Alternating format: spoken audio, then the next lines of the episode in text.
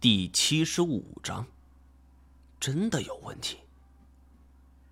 姚警官突然撞开房门闯了进来，房间里一时空气凝结，时间停止。我看到姚警官手中拿着一个档案袋，猛然想起前几天托付给他的事情。太前面无表情的看着他，金锁皮笑肉不笑：“ 嗨，人民警察应该稳重一点什么事这么着急，抢着戴小帽子？”姚警官则是突然拔出手枪，指着太监和金锁：“不要动！”变故突生，让我一下反应不过来。姚警官，你这是？姚警官一时回答不上我的问题，只是喝令李泰二人：“你们俩站起来，趴在墙上，双手放在墙上，快！”说完，将随身携带的档案袋就丢在病床上。我赶紧打开来看，里面是一堆专业性极强的资料，对我来说就像是天书，我也看不懂。但是翻到这些资料的最后一页，一张绘有人形画像的一张图就掉落了下来。我捡起一看，顿觉是如晴天霹雳一样。画像上剑眉鹰目、丰神俊秀，正是太前无疑。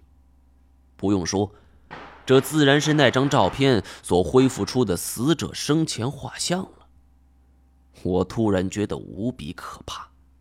太前死了，那我面前这个跟他长得一模一样的又会是谁？我大脑嗡的一下，眼前一黑，差点当场晕倒过去。我捏着画像的手已经不由自主的颤抖了起来，努力克制着自己的情绪。你到底是谁？太前。没有说话。一阵可怕的沉默，他的眼睛注视着我，清澈如水。我无法读懂他的眼神，我觉得自己心跳加速，甚至太阳穴的血管已经在急速颤抖着。经过了如此长时间的朝夕相处、并肩作战，我原本以为我已经读懂他了。但是当他认真的时候，我竟然又感觉是如此的陌生。太监看了我一会儿，冷静的说出两个字：“太前，太你妈！”我无法接受太监已死的事实，但是我自己明白，眼前这个人他肯定不是太监。萧九天说的没错，他跟以前的太监是有区别的。最明显的一点就是身手。以前的太前被人面鸮叼走了，都可以从容应对，有惊无险；而眼前这位却是三番四次的遭遇困境，不是，他绝对不是太闲。金锁见我发了如此大的火，是连忙陪笑：“这这，哎，毛爷，这是干什么？我们都是好兄弟，你他妈闭嘴！说。”你们到底是谁？有什么目的？哎，我操，张一毛，你他妈太没良心了吧！我他妈跟你从云南到这儿，又不图名又不图利，你他妈怀疑我？姚警官，你放开我！你让我跟他单挑。张一毛，你有本事过来，我怼死你！说着说着，他竟然扭动着身躯，蠢蠢欲动。但是姚警官依旧是拿枪抵在他们后腰之上。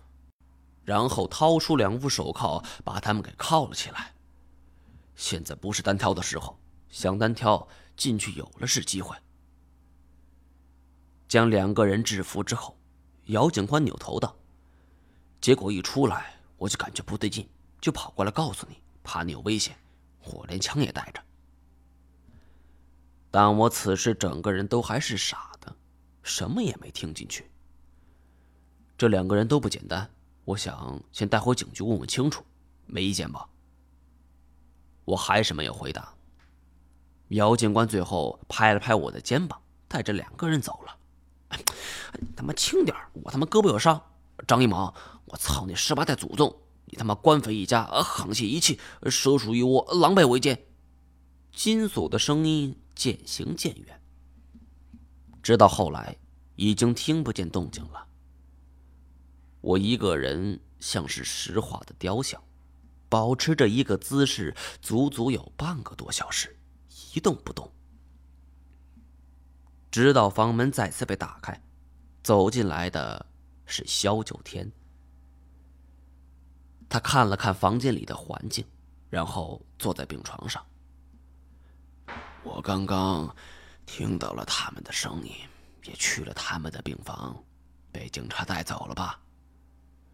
我挥了挥手，终于反应一点过来了，但是脑子仍旧是一片空白，根本就没心思听。他仍旧是喋喋不休。要说这事也不能怪你，想当初，我躺在床上，背对着他。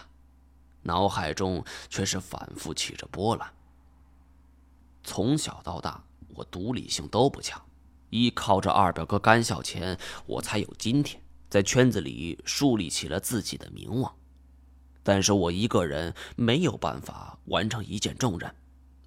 以往是二表哥甘小钱站在我这边，而之后，一直到二表哥失踪之后，我才有了独立意识，靠着自己。